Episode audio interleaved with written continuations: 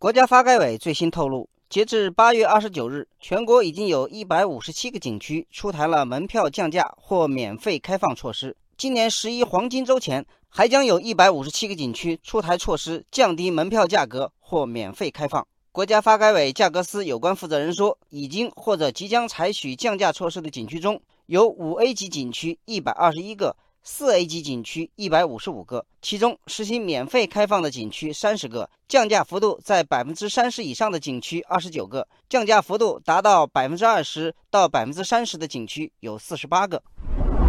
景区降价的消息引发了网友们的讨论热情。网友喝茶吃瓜说，国内部分景点门票的价格确实高，有时候出去旅行一天下来，买门票比住酒店还贵。网友清静快乐说，一直都想要去旅游。现在这么多景区都要降价，甚至免门票了，真想立刻带着爸妈出去看看。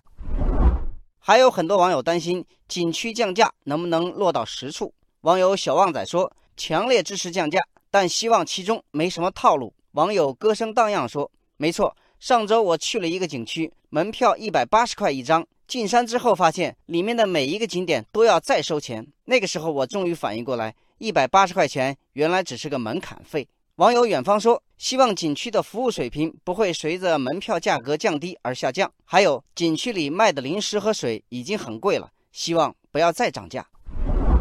国家发改委今年六月印发的《关于完善国有景区门票价格形成机制、降低重点国有景区门票价格的指导意见》，通过开展定价成本监审或成本调查、剥离门票额外负担等措施。在今年十一黄金周前，切实降低一批国有景区偏高的门票价格。